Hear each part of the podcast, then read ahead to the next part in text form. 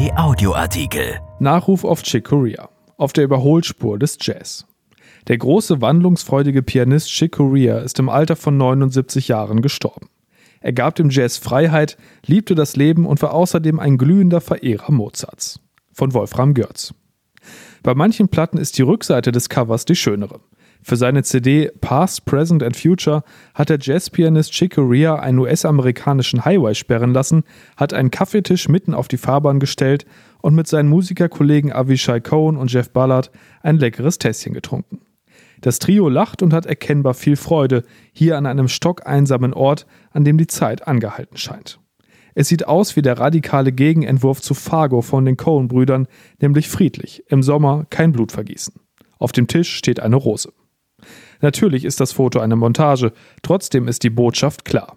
Wir haben viel zu tun, doch die Laune wollen wir uns nicht verderben lassen. Mit dieser Haltung ist Chick Corea, der grandiose Jazzpianist, wunderbar durchs Leben gekommen. Wo immer wir ihn im Konzert hörten, lag große Entspanntheit über und in seinem Musizieren, immer wirkte es aufgeräumt, lebensheiter, von Lasten befreit.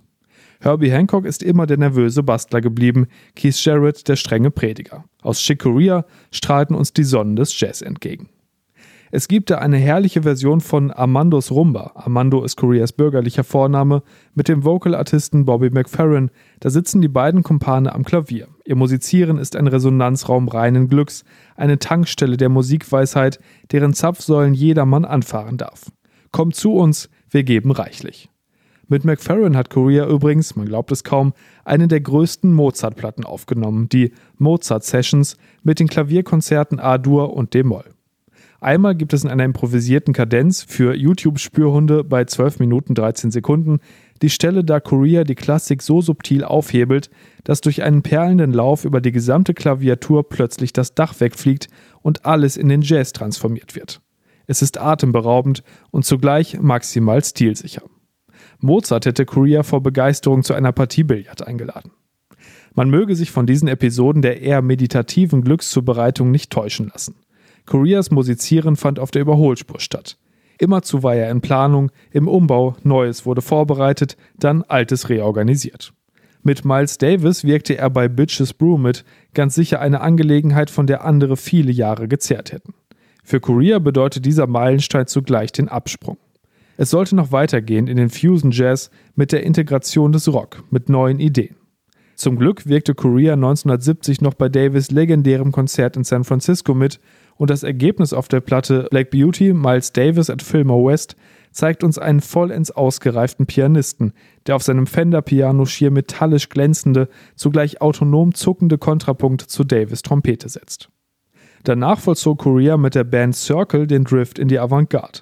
Dann mit der Band Return to Forever die dauerhafte Einmietung im Fusion Jazz wieder in einer neuen Welt.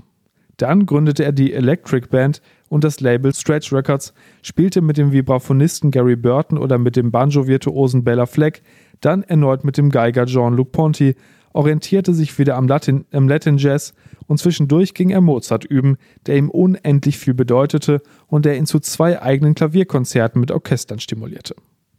Von Mozart lernte Corea die Kunst des spirituellen Organisierens von Linien oder in heutigen Maßstäben die Abschaltung überflüssiger Stromfresser. Coreas Spiel hatte immer etwas sehr Pures, sehr erfüllend bereits in dem frühen Delphi-Solo-Album von 1976. Es war bereits eine Widmung an den Scientology-Gründer Ron Hubbard, der für Korea große, fast heilig stimulierende Bedeutung besaß. Zu allen Vorhaltungen, dass er da einer dubiosen Vereinigung anhänge, schwieg Korea. Er forderte eine Anerkennung von Scientology als Religionsgemeinschaft. Dass sich hierzulande der Verfassungsschutz für staatsfeindliche Tendenzen bei Scientology interessierte, nahm er unwillig zur Kenntnis. Sein Befremden hinderte ihn zum Glück nicht daran, immer wieder gern nach Deutschland zu kommen, um mit seinen vielen Anhängern die Freiheit der Kunst zu feiern, in Orgien auf der Überholspur oder in Kaffeekränzchen, in denen der Verkehr ruhte und alle mit Korea fröhlich am Jazz nippten und seiner größten Erfolge gedachten, allen voran My Spanish Heart, Spain oder 500 Miles High.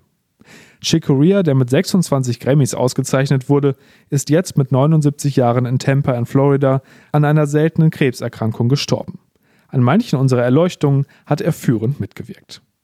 Erschienen in der Rheinischen Post am 13. Februar 2021 und bei RP Online. RP Audioartikel. Ein Angebot von RP Plus.